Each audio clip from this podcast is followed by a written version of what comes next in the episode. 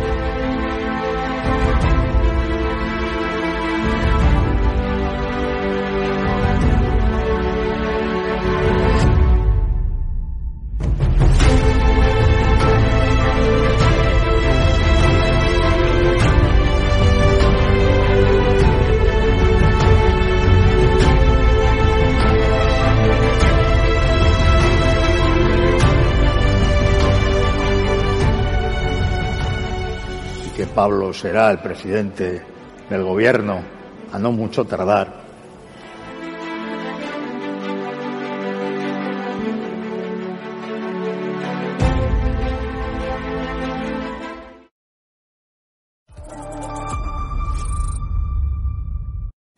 Sánchez es la nada, representa la nada. No es ni siquiera una mala persona, es un traje vacío.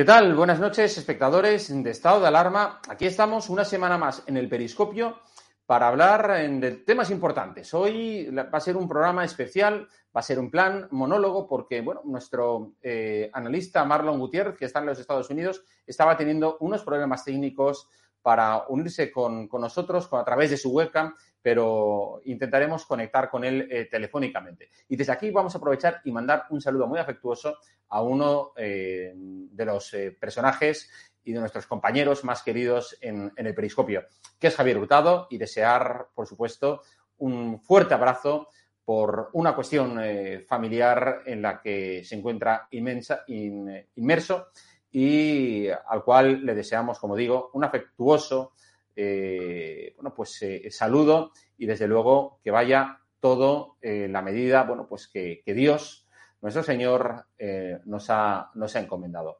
Vaya por delante ese, ese deseo de todo el equipo que hacemos este programa. Y, bueno, y me gustaría hablaros, bueno, creo que con Marlon Gutiérrez sí que vamos a, a poder hablar, creo que me dicen, desde realización, que sí que va a poder estar con nosotros. Pero permitidme que os hable primero de, una cuestión.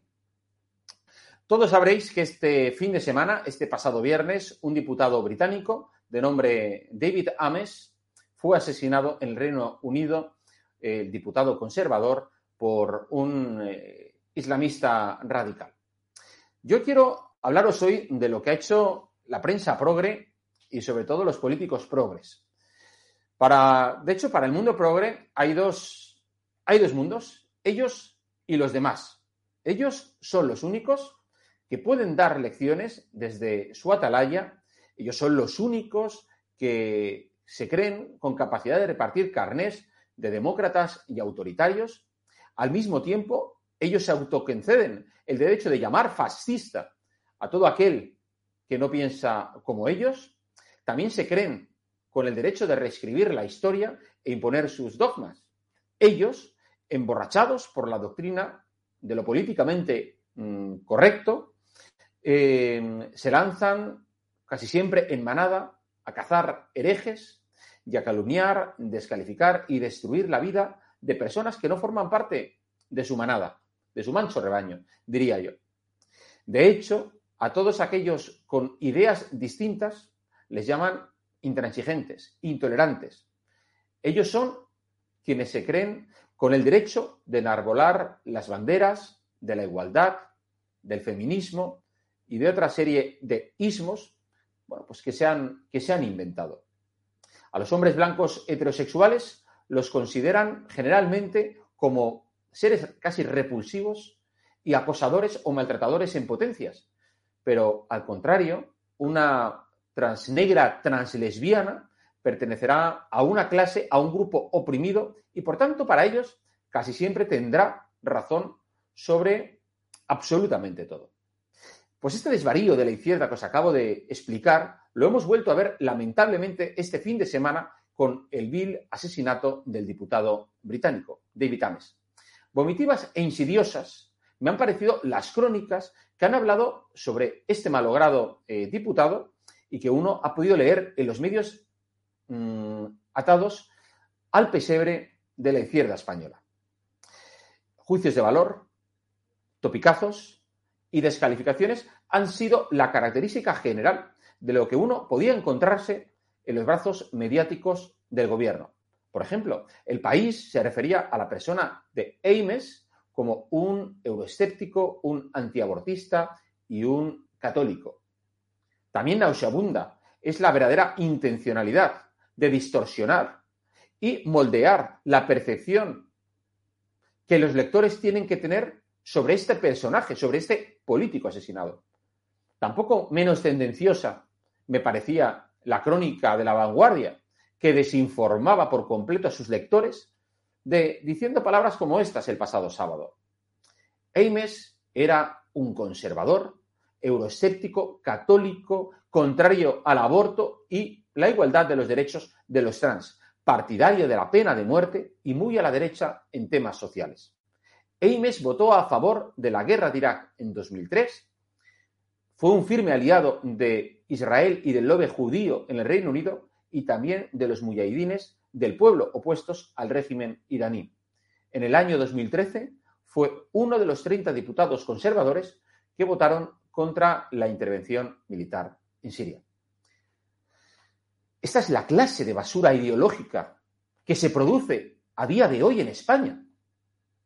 Cualquiera que se haya querido informar medianamente bien ha tenido que recurrir a los medios extranjeros internacionales como si viviéramos en una dictadura para saber verdaderamente cómo era este personaje, cómo era David Ames. Y hemos descubierto que Ames era un político británico que rezumaba patriotismo por los cuatro costados, que antepuso los intereses de su país por los intereses de los llamados globalistas, todos instalados, por supuesto, en la izquierda política, y por esa razón consideraba que había que salir de la Unión Europea, que la Unión Europea no aportaba nada bueno al Reino Unido, o por lo menos nada tan bueno como era, bueno, pues la autonomía del Reino Unido para tomar sus soberanas decisiones. Bueno, eh, y no es que fuera un anti, antiabortista a secas, como han dicho, es que era un gran defensor de la vida. Es más, era defensor de la vida de hasta los animales, no como esos mm, tantos fatuos que hay en la izquierda española, que presumen de proteger la vida de las hormigas y son incapaces de proteger la vida de todos los seres humanos, estén o no dentro del vientre materno. Y además de todo, era una persona mm, católica, es decir, que tenía un claro compromiso con una manera ética de vivir la vida. David Ames no era esa clase de políticos que ansía el Nobel de la Paz, que busca la foto con Soros en Nueva York, o que The Guardian, el periódico progre por antonomasia en el Reino Unido, le hiciera una entrevista. Tampoco aspiraba a entrar en el gobierno británico y quedarse mm, eh, pegado al sillón como una garrapata como a tantos progres les gusta hacer. Sin conocerlo personalmente, sé que David Ames era un buen tipo, una persona que fue asesinada por un islamista radical mientras se reunía con sus votantes, mientras atendía sus quejas o reivindicaciones, mientras escuchaba a la ciudadanía. Y hacía su trabajo, sí. Pero eso, para los sectarios doctrinarios, no vale, porque Ames era esa clásica, ese clásico vocero genuflexo de las causas zurdas. Y dicho esto, eh, vamos con nuestro, con nuestro tema principal mm, del día. Eh, vamos a tener a continuar dentro de unos momentos, eh, así lo espero, a Marlon Gutiérrez, pero mientras eso llega y mientras, bueno, pues le vamos avisando, hoy también quiero hablaros de esa encuesta, de ese estudio que, bueno, pues que sitúa ya a Donald Trump por encima, después de a un año, a un año menos de, vamos, sin que se haya cumplido, quiero decir, un año de las elecciones presidenciales en los Estados Unidos, va y resulta que Donald Trump ya adelanta a Joe Biden, al abuelito Biden, en las encuestas, en la popularidad dentro de los, eh, de los Estados Unidos. Y esto merece un análisis muy serio, porque vamos a ver, a ocho meses de haber sido investido eh, Joe Biden, como digo, pues experimenta una enorme caída en las encuestas. El impacto de su mala gestión política es tanto que la mayoría de los votantes estadounidenses se arrepienten de haberlo votado. Pues, como decimos en España, disfrutad de lo votado. Esos son los resultados que al menos se desprenden de un estudio realizado por el Centro de Estudios Políticos Americanos, también conocido como CAPS, de la Universidad de Harvard. Es decir, que no estamos hablando de cualquier chiringuito republicano. De acuerdo a este muestreo llevado a cabo, bueno, pues hace cosa de, un mes, el 51% de los estadounidenses ven a Donald Trump como mejor presidente que Biden. Bueno, pues eh, los crecientes problemas en todos los frentes conducen a la sorprendente conclusión de que Trump ahora es visto como un buen presidente frente a Biden. Es increíble. Sugiere, además, que la luna de miel está siendo reemplazada por una especie de arrepentimiento o remordimiento del comprador. Sí, eso que a veces nos pasa, ¿no? Que estamos entusiasmados, vamos a una tienda porque queremos un determinado producto. Y cuando ya lo hemos adquirido, empezamos a, si no en el mismo día, que lo disfrutamos, a los dos o tres días, de pensar si verdaderamente eso era lo que necesitábamos y lo que buscábamos. Eh, resulta entonces, con, estos estudios de los Estados Unidos, que la administración de Biden está en general peor valorada que la de su predecesor. Lo que podéis imaginar la preocupación tan grande que esto ha provocado en la Casa Blanca. Eh, además, eh, conforme a estos análisis, el desencanto generalizado que hay en los Estados Unidos es eh, mayoritario y al mismo tiempo compartido con ese remordimiento o arrepentimiento de haber votado a Biden. Solo hay un 48, un perdón, un 46% de estadounidenses que a día de hoy respalda a Biden, mientras que el porcentaje de estadounidenses que hacen lo mismo con Trump, es decir, que lo apoyan, se acerca casi al 50%. A todo esto, bueno, pues uno podrá eh, buscar numerosas razones, ¿no? Eh, a ver vosotros qué pensáis, decirlo aquí en el chat del grupo del programa. Pero a mí, por ejemplo, se me antoja pensar en la retirada de tropas eh, tan desastrosa de Afganistán, que por supuesto desencadenó pérdidas millonarias en armamento y en vidas humanas. Se me ocurre también la desastrosa política migratoria de Biden, que presumía y decía que iba a cambiarla respecto a la que había llevado a cabo eh, Donald Trump, y sin embargo, bueno, pues eh, al final ha acabado haciendo lo mismo que Trump. Y así sucesivamente. Ese es el estado de la cuestión. Eh, bueno, también, por supuesto, el coronavirus. Los rebrotes del coronavirus, a pesar, bueno, pues de las restricciones y ese descontrol fronterizo que, eh, os estoy diciendo.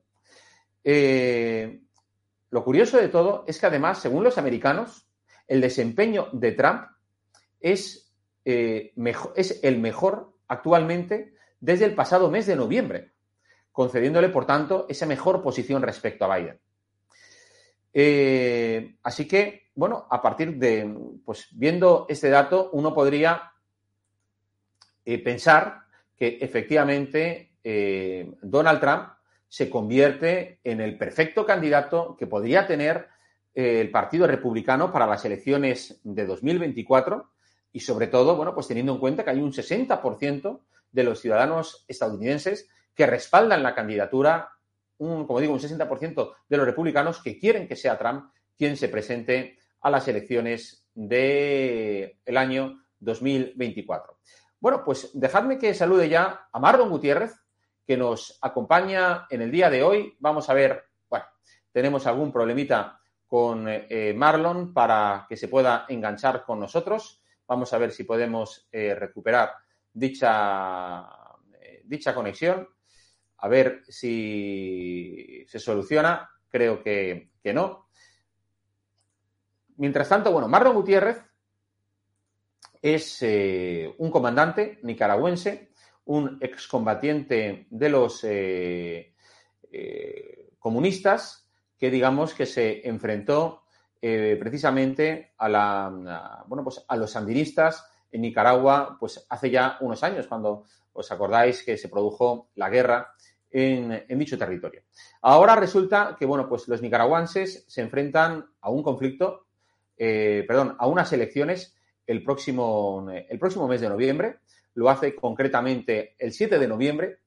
Y, desde luego, bueno, pues Daniel Ortega forma parte de ese grupo de indeseables eh, dictadores eh, que hay en eh, Hispanoamérica, que se suman, por supuesto, a los clásicos Nicolás Maduro, Díaz Canel, en, Nicolás Maduro, pues eso, en, en Venezuela, Díaz Canel en Cuba, se suma también a Pedro Castillo en Perú, a los indeseables eh, de, bueno, pues de, los, de, la, izquierda argentina en el poder, y así sucesivamente en diferentes gobiernos. Menos mal que de momento la partida salió bien en Ecuador, la de Perú salió pues un verdadero desastre, y tenemos que ver ahora, bueno, también qué ocurre en el mes de noviembre en, bueno, pues en, en Chile, donde también hay elecciones presidenciales.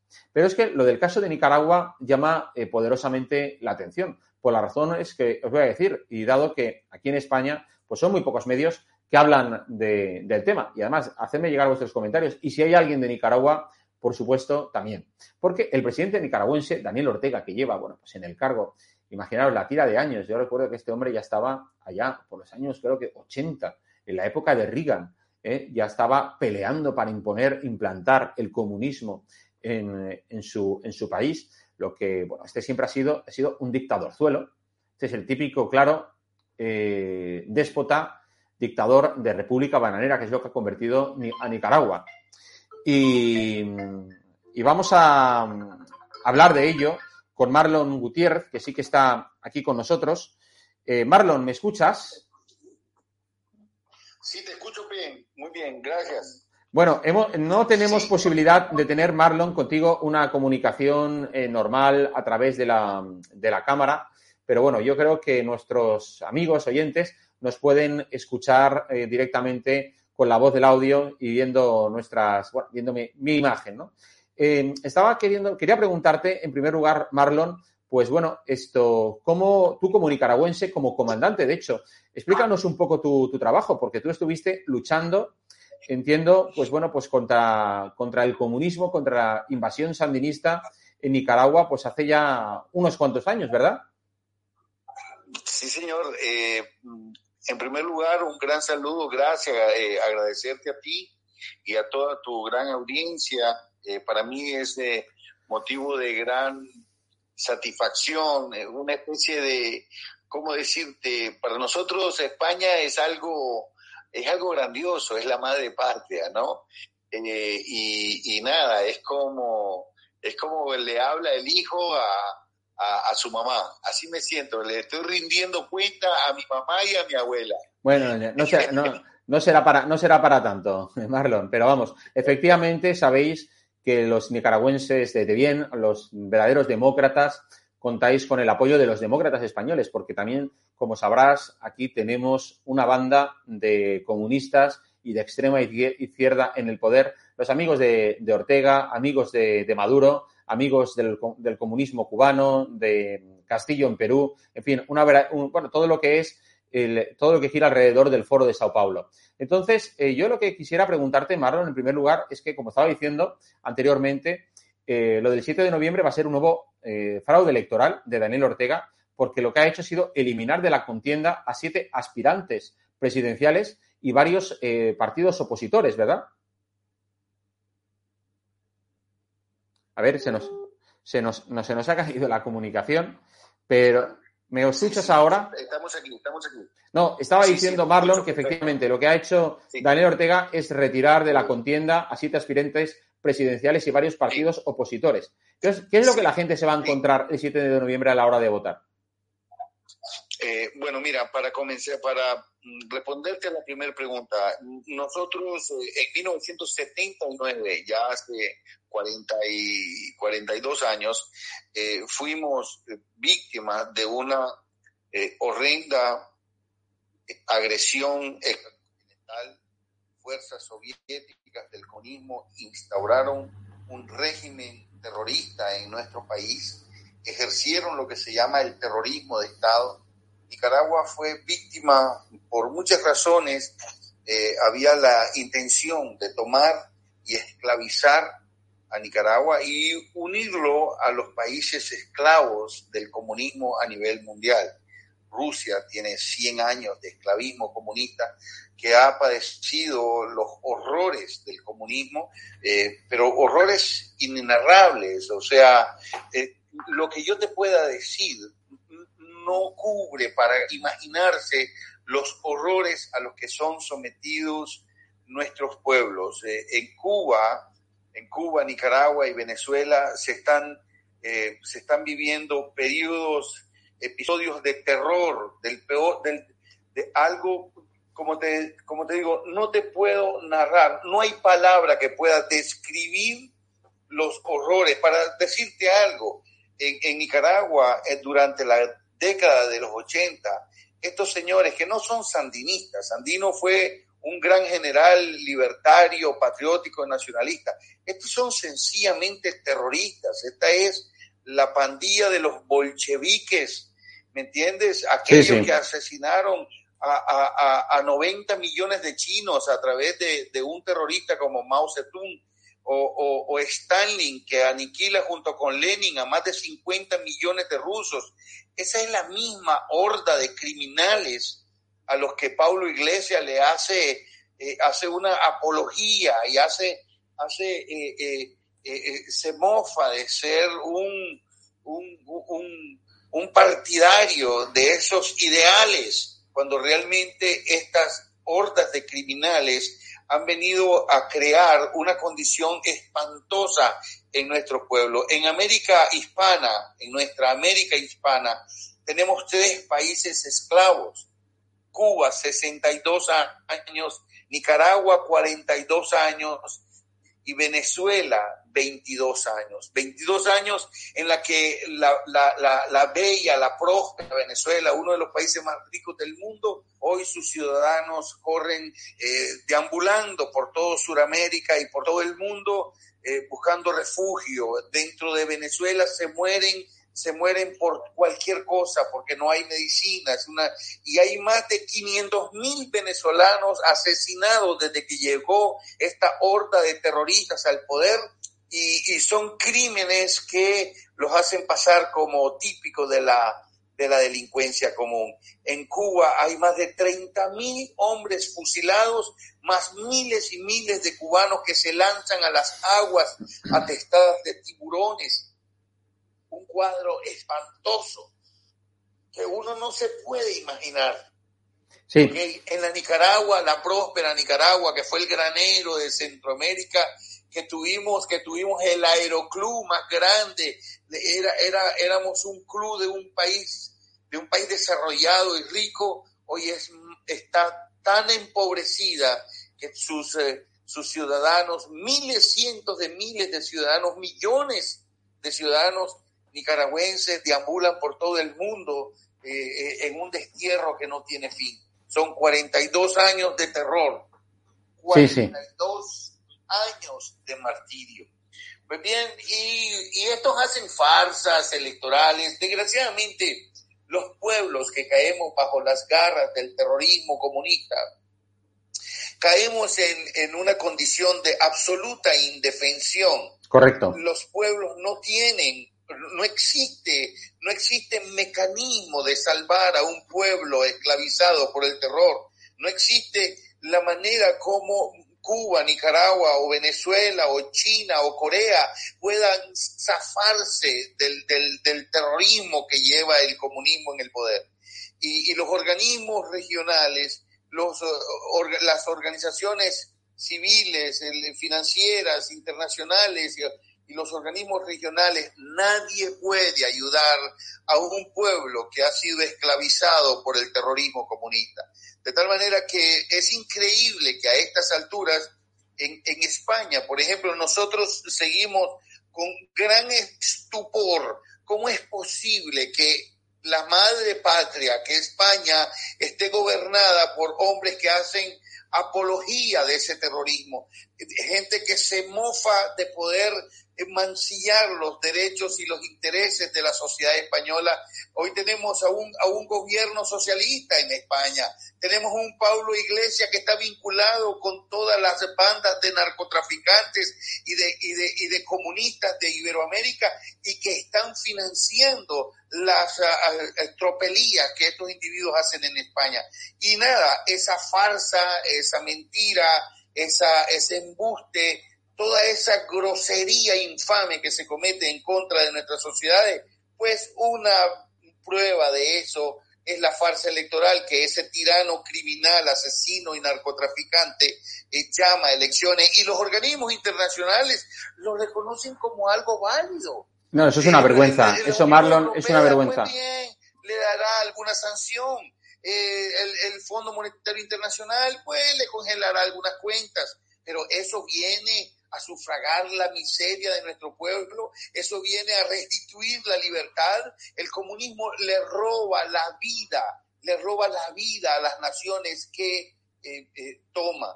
Así Porque Una, una, una nación, un país que no tiene libertad es un país que se le roba la vida, porque la libertad es lo más inherente a la existencia. Nosotros, ¿de qué sirve tener la vida si eres esclavo? Sí, sí. Si eres esclavo Marlon. y no tienes libertad. Así que la libertad es lo más inherente a la existencia del ser humano. Marlon. Y cuando nos roban la libertad también. Marlon, ¿me escuchas? ¿Me escuchas? No, es que decía yo que además hay que dar un dato que es importante. Es que, por ejemplo, en, en, tu país, en Nicaragua, según varios informes, como el de la Comisión Interamericana de Derechos Humanos, en, eh, tras las protestas que hubo eh, con eh, los movimientos opositores eh, surgidos, como digo, en, tras las protestas de abril de 2018, fueron asesinadas 327 personas, que, que, se dice pronto, pero es muy, es muy fuerte. Al mismo tiempo, por ejemplo, han sido encarceladas en las últimas semanas 37 personas, siete de ellas verdaderos precandidatos de la oposición. La mayoría de los detenidos son juzgados por el delito ojo a todos nuestros oyentes, de conspiración para cometer menoscabo a la integridad nacional y también por lavado de dinero, bienes y activos contemplados en el Código Penal eh, del país. Además de esta férrea represión de Ortega, eh, bueno, pues el propio gobierno canceló a dos partidos políticos que serían vehículos electorales de esos candidatos tras unas eh, elecciones internas como son los Ciudadanos por la Libertad y el Partido Restauración eh, Democrática. Eh, bueno, pues fueron sacados, como digo, de la, de la contienda. La táctica mm, es auténticamente comunista, ¿no? Utilizar las instituciones judiciales y electorales para evitar que los contendientes más desafiantes, bueno, pues puedan participar en el proceso electoral. Algo que, como digo, no es nuevo, porque lo ha practicado eh, Venezuela, lo ha practicado eh, bueno, Cuba. Pues, eh, Cuba, bueno, es que Cuba directamente ni se ha votado, ¿no? Eh, pero vamos, esto sí, los regímenes eh, socialistas en todo el mundo. Pero lo que pasa es que este año hubo una novedad y es que se introdujo, fue la novedad, como digo, la del encarcelamiento masivo de figuras de alto nivel. Con lo cual, pues, Ortega. Sí, sí, dime. Sí, mira, déjame decirte que, que, hay algo que es muy interesante y que la opinión pública debe de saber. Eh, en Nicaragua, en Nicaragua los verdaderos opositores políticos, los verdaderos opositores políticos fueron asesinados desde el final desde el final de la guerra, cuando comenzó el periodo de la posguerra. Nicaragua hace una guerra de resistencia y logra derrotar a la invasión que dirigían eh, el ejército ruso, libio y, cubano comunista eh, a Nicaragua. Esa, ocupación militar fue derrotada en una guerra de 10 años en donde el presidente de los Estados Unidos, Ronald Reagan, en ese entonces, eh, dio todo el, apoyo al pueblo y se realizó la más sangrienta, la más sofisticada guerra de resistencia en contra de una ocupación comunista en el mundo. Eh, nosotros, nosotros después de esa gran victoria vinieron las componendas políticas en donde entraron diversos intereses, tanto de la política interna de los Estados Unidos como de la manipulación de organismos internacionales como las Naciones Unidas y, otros. De tal manera que dejaron a Nicaragua, a pesar de que nosotros tuvimos la victoria militar en la guerra, las componentes políticas permitieron que los terroristas continuaran con ciertas cuotas de poder que la fueron consolidando.